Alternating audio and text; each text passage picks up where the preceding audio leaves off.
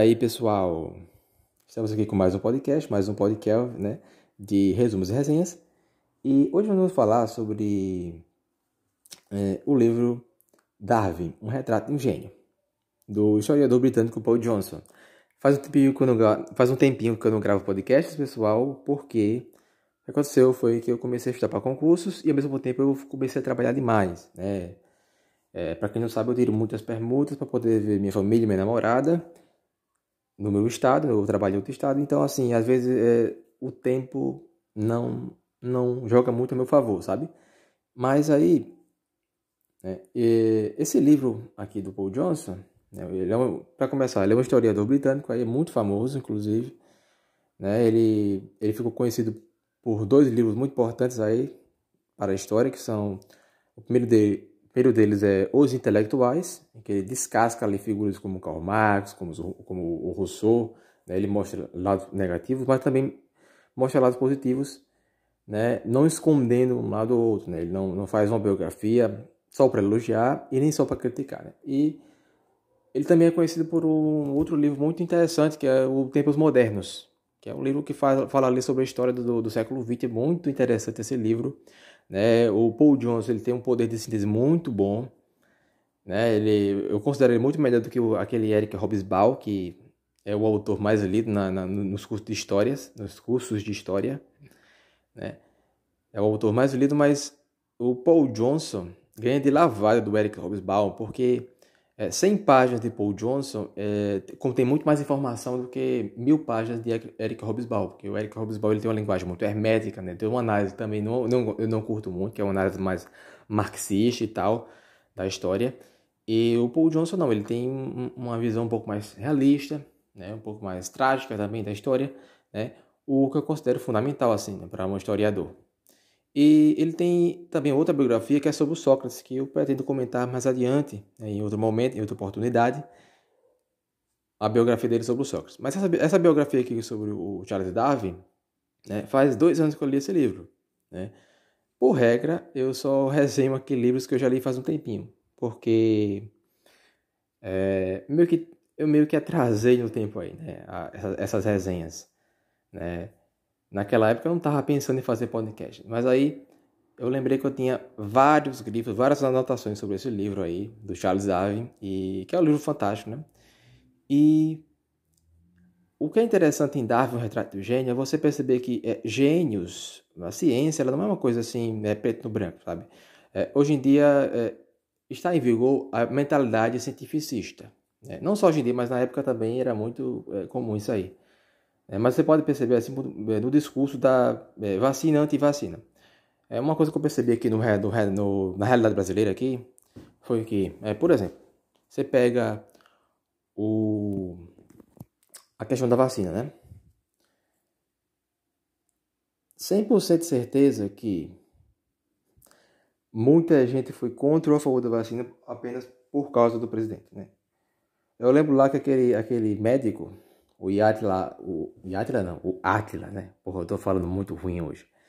Enfim, eu lembro aí que aquele médico, o Atila e a Marino, antes de sair vacina, antes de se falar em vacina, ele tava contra a vacina, né? Mas aí quando foi lá o presidente se declarar contra a vacina, aí vem o Atila e muda o discurso. Não, agora eu sou a favor da vacina. Ou seja, as pessoas estão num discurso assim que é muito... Sabe, é, não existe uma verdade que seja uma verdade mesma, sabe? É uma, é, são verdades oscilantes. As pessoas elas perderam a medida do que seja realmente ciência, do que seja científico, né? Então, inclusive, eu posso indicar é, um podcast do Eli Vieira, em que ele comenta várias dessas coisas. O Eli Vieira é geneticista, né? Ele tem um, assim, na minha visão, ele é um dos caras que mais entende dessas coisas é, atualmente. Ele é um geneticista e no que tange a ciência, existem muitos mitos que rodeiam ela, né? E existem muitas crenças erradas, né? inclusive em prol de defender a ciência, né? que mais atrapalha do que ajuda, inclusive, né? Então, é, quando você começa a estudar a história da ciência, por exemplo, você pega lá um Karl Popper, você pega um Thomas Campbell, você vai percebendo, né? O Thomas Campbell, inclusive, tem aquele livro é, sobre as revoluções científicas, né? sobre a história das evoluções científicas, que é muito interessante. Você vai percebendo como a ciência, às vezes, é, é algo que na época que está em vigor, as pessoas tomam como verdade absoluta, mas aí passa outra época, né? Os paradigmas são derrubados, né? E a coisa vai evoluindo, né? Tanto é que é, quem dizia isso também era o Richard Feynman, né? Que muitas vezes a gente pensa que enterrou um paradigma, né?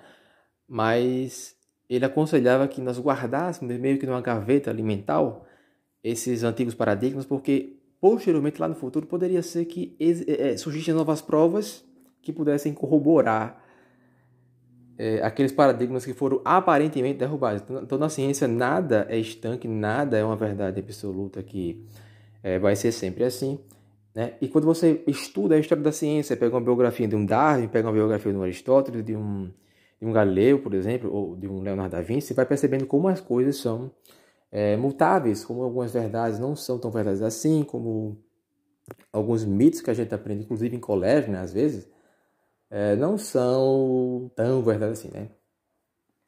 E essa biografia é muito interessante, né? Porque é, um dos mitos que rodeia o Charles Darwin é essa questão da religião, né?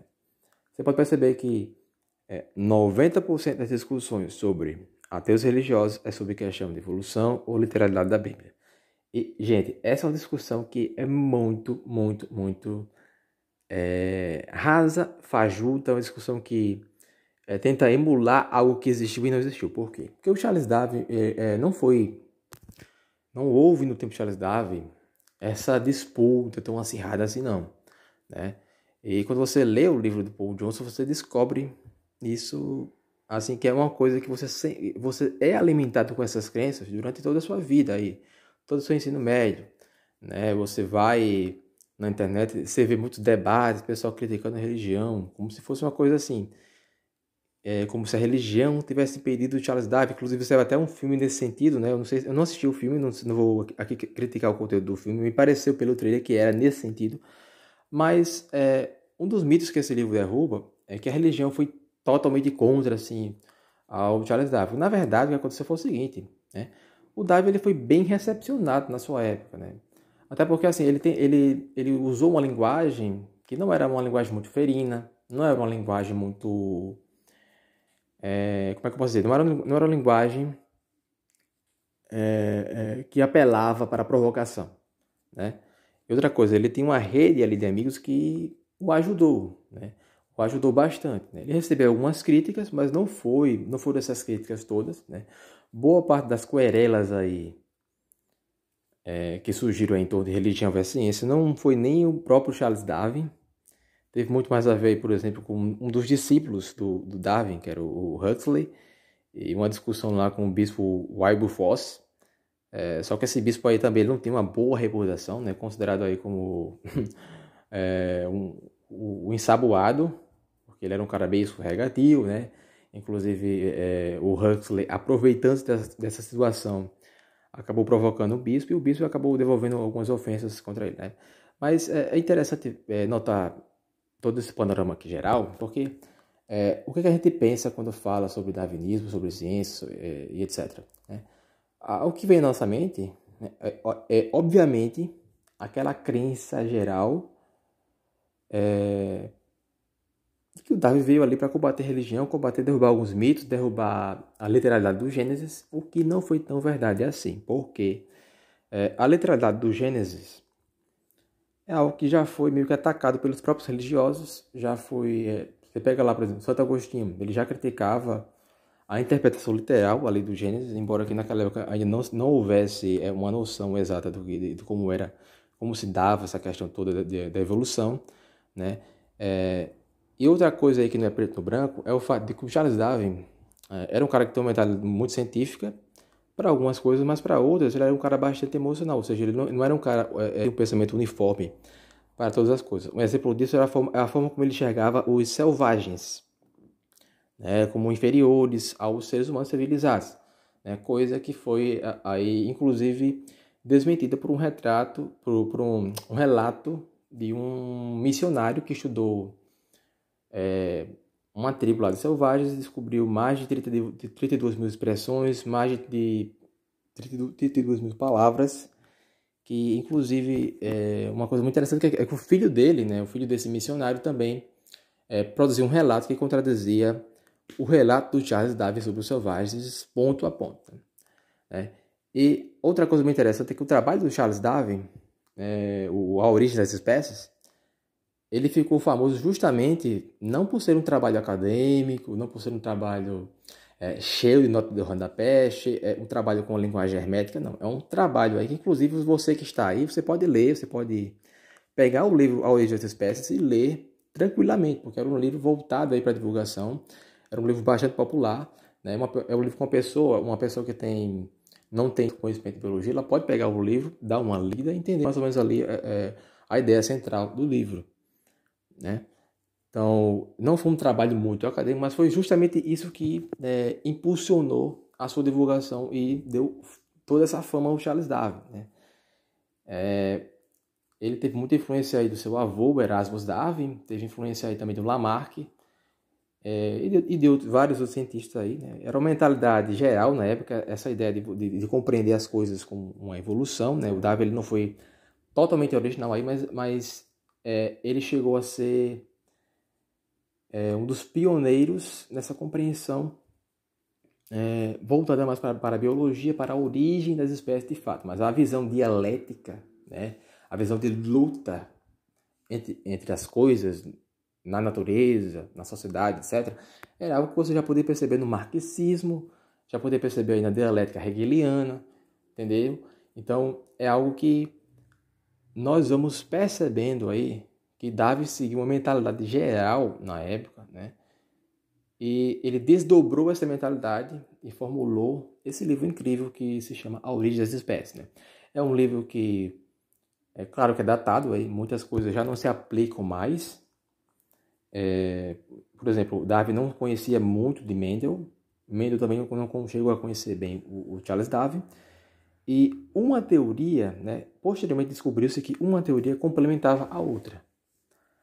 É a questão do, dos caracteres adquiridos, a questão do, do gene dominante e recessivo era algo que o Darwin ignorava. Né? Inclusive, outro mito é que o Darwin ele nunca foi contra o Lamarck. Pelo contrário, o Darwin justamente ele era um lamarquista e ao mesmo tempo um darwinista, né? Ele mesmo. É, como assim? Porque na escola a gente aprende que o, Existem duas teorias opostas, a teoria do Lamarck e a teoria do Darwin. As espécies evolu é, é, elas mudam é, por conta da seleção natural ou por caracteres adquiridos, né? E as pessoas pensam que é ou uma coisa ou outra, né? E na verdade são as duas coisas. O Darwin acreditava nas duas coisas. Acreditava que os caracteres eles poderiam ser adquiridos, por exemplo, se eu malhasse bastante né, e me tornasse um, um, um bodybuilder, meu filho ia nascer musculoso, né? Meu filho ia nascer com a genética para para se tornar fortão, né? E tem também a questão da seleção natural, né? A natureza ela vai selecionando os mais fortes, os mais fortes vão se adaptando melhor e etc, né? Então, o, o Darwin, ele não, uma teoria não excluía a outra na, na cabeça do Darwin. Né? E essa, essa é uma questão que eu acho muito importante frisar, porque na escola a gente aprende o contrário. Né? A gente aprende que as duas teorias são opostas e que o Lamarck era um completo ignorante, e na verdade não é bem assim. Né? O Darwin era um, um fã do Lamarck. Né? É, uma outra questão interessante que é se ressaltar é a questão da eugenia científica. Muito. Até na tentativa de defender o cientista, defender a imagem, de tentar não macular a imagem do Charles Darwin Muitas pessoas vão tentar desvincular a ideia de que o Darwin poderia ser a favor da eugenia, que na verdade o darwinismo social, o chamado darwinismo social, ali do propagado principalmente pelo Herbert Spencer, pelo, pelo Francis Galton, que era inclusive o primo do Darwin, né? mas a, as pessoas acreditam que a ideia do darwinismo social, né? as pessoas creem firmemente que a ideia do darwinismo social é uma ideia que não tem é, fulcro no, no que o Darwin defendia. Só que na verdade não foi bem assim, né? Como eu acabei de dizer. A eugenia foi algo aí que adotado bastante por pessoas bastante próximas ao Darwin, pelo primo do Darwin, inclusive, que foi o Francis Galton. E é, é bem complicado falar sobre esse tema porque o Darwin não foi exatamente contra a eugenia, embora ele não fosse um dos, um dos seus mais ferrenhos defensores, né? Mas ele não foi totalmente contra a eugenia naquela época, né?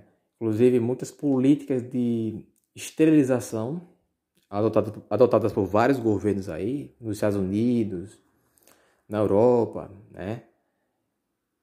Foram feitas com base numa ideia darwinista, né? Políticas é, voltadas para, para que as, as, raças inferiores, não raças, né? nem sempre raças, é, ora a gente via essa ideia de raça né? como, como inferior, mas ora a gente via a ideia de seres humanos em si como inferiores. Por exemplo, um deficiente era tido como inferior, é, uma pessoa que tinha, sei lá, uma fraqueza física era inferior. Então, assim, foram, foram adotadas aí políticas de esterilização em massa é, voltadas a a impedir que essas pessoas é, tivessem vez e voz na sociedade, que elas pudessem multiplicar, porque o Darwin acreditava que um dos pontos negativos da, da civilização foi ter interrompido a seleção natural. Né? Ou seja, pessoas fracas, pessoas é, as oprimidas, de fato assim, elas deveriam ser é, colocadas de lado em prol da evolução da espécie, né? Porque se você protege os mais fracos, esse, esse seria um ponto negativo da, é, da civilização, né? Que seria acabar com uma seleção natural, né? Acabar com a ideia de, da seleção natural, da luta pela, pelo, pela sobrevivência, da vitória do mais forte sobre o mais fraco, etc, né? E... É, então, a ideia de eugenia não foi uma ideia é, criticada pelo Charles Darwin. Obviamente que não foi uma ideia fortemente definida por ele, mas foi uma ideia aí que é, você parar para perceber não foi é, por exemplo o Charles Darwin sabe-se que ele adotava uma visão malthusiana né, lá do Thomas Malthus na progressão aritmética progressão geométrica os alimentos crescem em progressão aritmética, enquanto a população cresce em progressão geométrica. Só que, né, só que aí, aí é que vem a exceção, né? É, o Thomas Malthus, ele adotou essa ideia é, já com aquela mentalidade, aquele objetivo por trás de criticar políticas públicas voltadas para os pobres. Né? Criticar políticas que faziam com que os pobres gastassem muito, porque ele dizia que os pobres não sabiam gastar e etc. Né? Então era uma ideia mais ou menos aí, que não é, é, parecia até nobre na sua carapaça, né? Mas no fundo era o quê? Era criticar mais pobres, né? E Thomas Malthus, todas as suas teorias foram refutadas. Por exemplo, Estados Unidos, lá, teve lá a Revolução da Agricultura e eles conseguiram ocupar terras lá, é, fazer uma verdadeira revolução na agricultura. E a quantidade de alimentos que eles produziram era suficiente para alimentar o planeta, planeta Terra inteiro, sabe? Então, era uma coisa assim fantástica e refutou ponto a ponto a teoria do Thomas Malthus. Mas aí o Darwin, naquela época, ele adotou a teoria malthusiana, inclusive ele chegou a falar em elefantes se multiplicando na natureza em, em escala gigantesca, coisa que hoje se sabe que não é possível, né? É, elefantes se multiplicarem nessa velocidade, é, porque é um animal que se multiplica muito lentamente, mas naquela época tinha-se um pouco dessa ignorância, né? Então é, é muito interessante você ver a disparidade do que se conhece hoje, né? Inclusive você sem, sem nem ter muito conhecimento de ciência, sabe disso, né? Mas naquela época era uma coisa, era um conhecimento muito difícil, né? Tão difícil que não era acessível ao próprio Charles Darwin. É, a questão também de, de você associar os símios, né? Os macacos aos seres humanos não era uma coisa tão clara assim para o Charles Darwin, né? O primeiro é, é, gorila que chegou a Londres, por exemplo, foi uma coisa ignorada pelo, pelo Darwin, né? Uh, os vestígios dos fósseis lá do, do, primeiro homem de Neandertal também foi algo que é, meio que passou batido ali no, no, no radar do, do Darwin. Né? Eu vou tentar aqui ler um trecho que vai deixar isso muito claro para vocês, né, que, que diz o seguinte. A chegada do primeiro gorila à Inglaterra, apresentada no Old Circus, uma sensação em 1855, surpreendentemente despertou muito pouco interesse de sua parte – a aparição de evidências sobre o homem de Neandertal mais tarde tampouco o fascinou, como era de se esperar.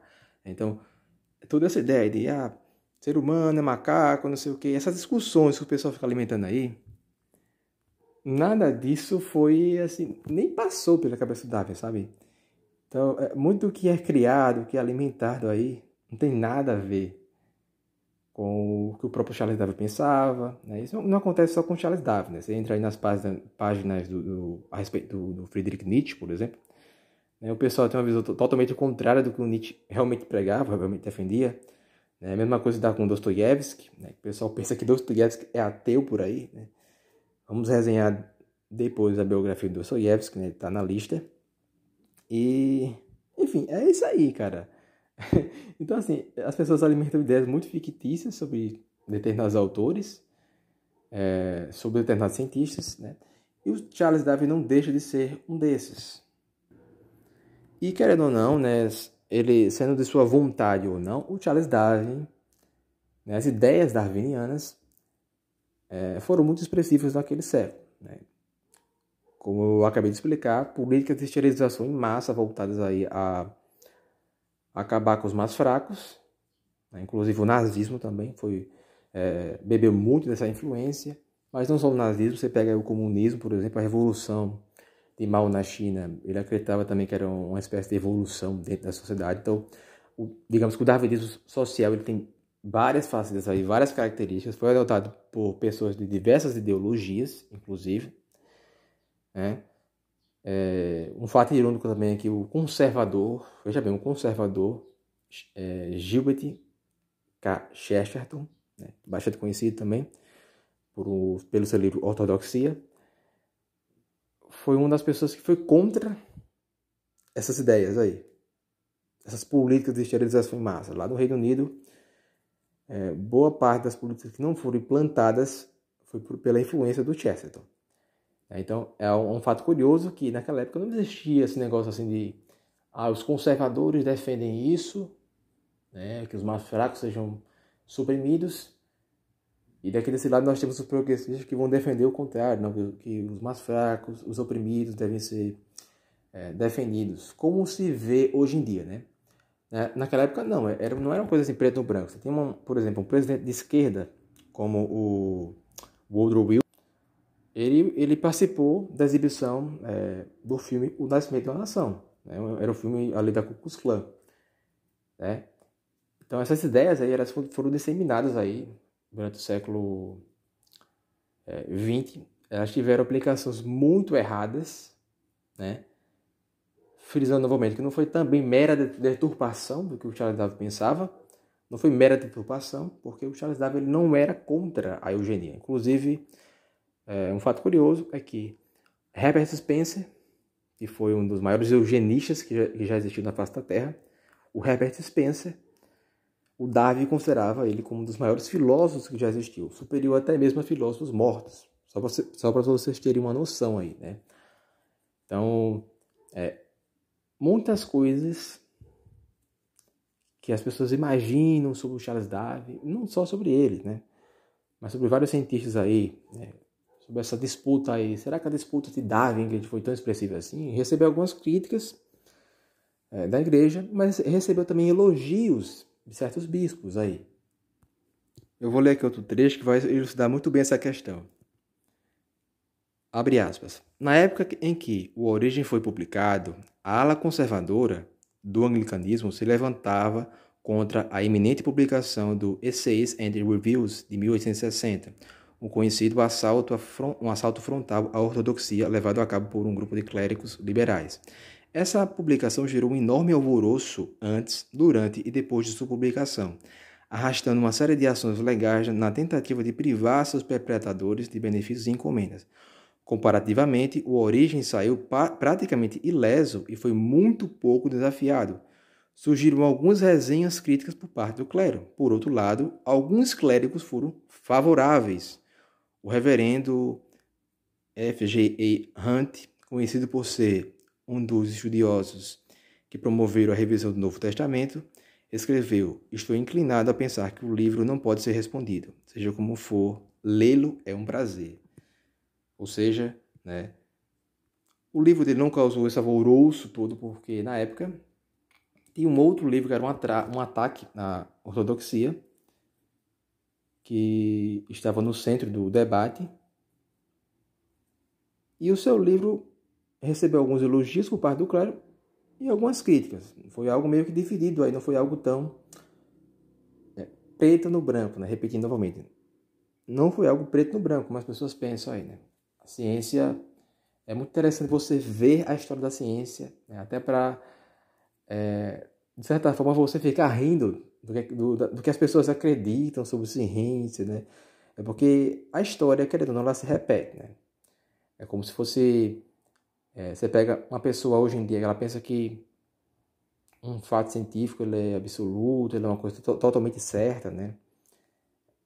Ela só acredita nisso se for uma pessoa que não tem a, o hábito de questionar, não tem o hábito de, é, de ver as coisas pelo, sob o ponto de vista crítico, né? E provavelmente também vai ser uma pessoa que não sabe como é que faz uma pesquisa, não sabe como é que faz para pesquisar um trabalho acadêmico, né? não sabe como é que faz para como é que é feito um artigo acadêmico, né? E é, eu digo para vocês que tanto a crença absoluta na ciência, o cientificismo, é danoso, quanto é, o negacionismo, chamado negacionismo, o conspiracionismo também é danoso, né? São duas facetas aí de um, de um, de um problema aí que é bem complicado, né? São duas facetas, é, duas posições que revelam, na verdade, crenças. Né?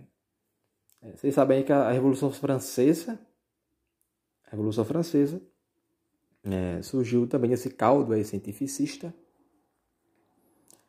E um dos maiores críticos da Revolução Francesa, o Edmund Burke, o pai do conservadorismo, inclusive, é, criticava o fato de que a Revolução Francesa, apesar de ser uma revolução em nome da razão, em nome da ciência, em nome de tudo que há de bom, foi uma revolução ali que é, tinha em seu bojo, em sua base, uma ideia muito religiosa. Né? Não, não, é, não havia uma mudança de fato. Né? Trocar, trocou apenas, digamos que trocou apenas o, o conteúdo, mas a forma é a mesma. Né? A, forma do copo é a mesma. Né? Você trocou a água de recipiente, mas a forma a mesma.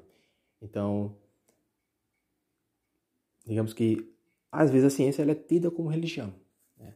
E se você não é uma pessoa que pesquisa, que procura saber a história da ciência, que procura saber biografias de cientistas, você vai continuar alimentando essas visões mitológicas que são construídas em torno é, da ciência. Né?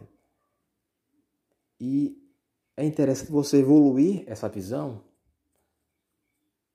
principalmente no sentido de construir uma visão mais científica, né?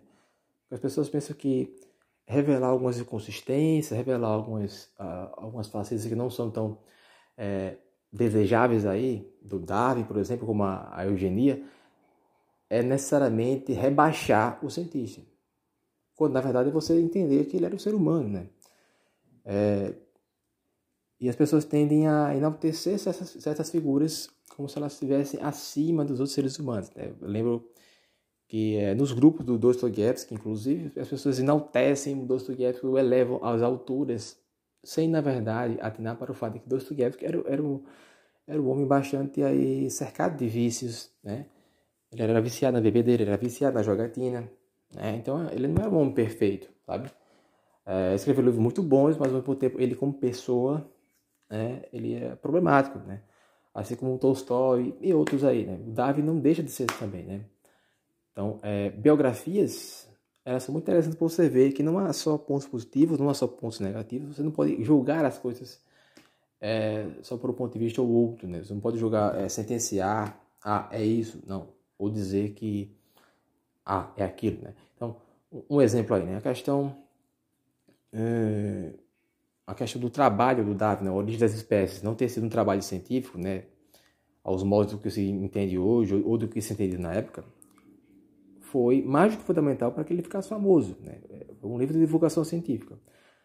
É, e não por acaso, esse livro foi muito melhor do que o outro livro que ele lançou depois, que era a, a Origem do Homem e a Seleção Sexual, que era um livro que baseava-se em alguns conhecimentos de anatomia que não que não eram que eram meio falsos ali. O Darwin não tinha muito habilidade com anatomia, né? ele escreveu esse livro É um livro bem mais científico que o, o seu antecessor, A Origem das Espécies, mas é um livro que não teve tanto sucesso quanto A Origem das Espécies. Né? É, hoje em dia, A Origem das Espécies é considerado um livro muito mais fundamental do que A Origem do Homem e a Seleção Sexual, que é um livro cheio de conclusões erradas. Né? Então, para você ver que as coisas não são bem assim. Né? É, não é porque um trabalho ele é acadêmico, é cheio de nota de rodapé, que ele é melhor. É, você vai ter aí na história da ciência situações é, que, se, que acontecem dessa forma. Né? E foi bom, foi bom ele ter feito um trabalho assim nesse sentido, porque é, ele fazendo um trabalho mais, mais popular, primeiro, impulsionou a, é, o seu nome, segundo, o trabalho foi mais acessível, as suas ideias foram mais compreensíveis, não foi um trabalho que seria esquecido, né, porque já existiam trabalhos mais ou menos naquele sentido também, nessa época, né, o Charles Darwin, como eu já disse, ele não foi pioneiro, mas eram trabalhos com uma linguagem muito hermética, muito acadêmica. Né? O Charles Darwin ele meio que sintetizou isso. Né? Mais uma vez, nós chegamos à máxima do Richard Feynman, né? que é muito melhor você saber explicar em ideias simples uma ideia complexa. E foi isso que o Darwin fez. Né? Então é isso, pessoal. Me empolguei nessa resenha aqui, né? porque eu gosto muito desse tema.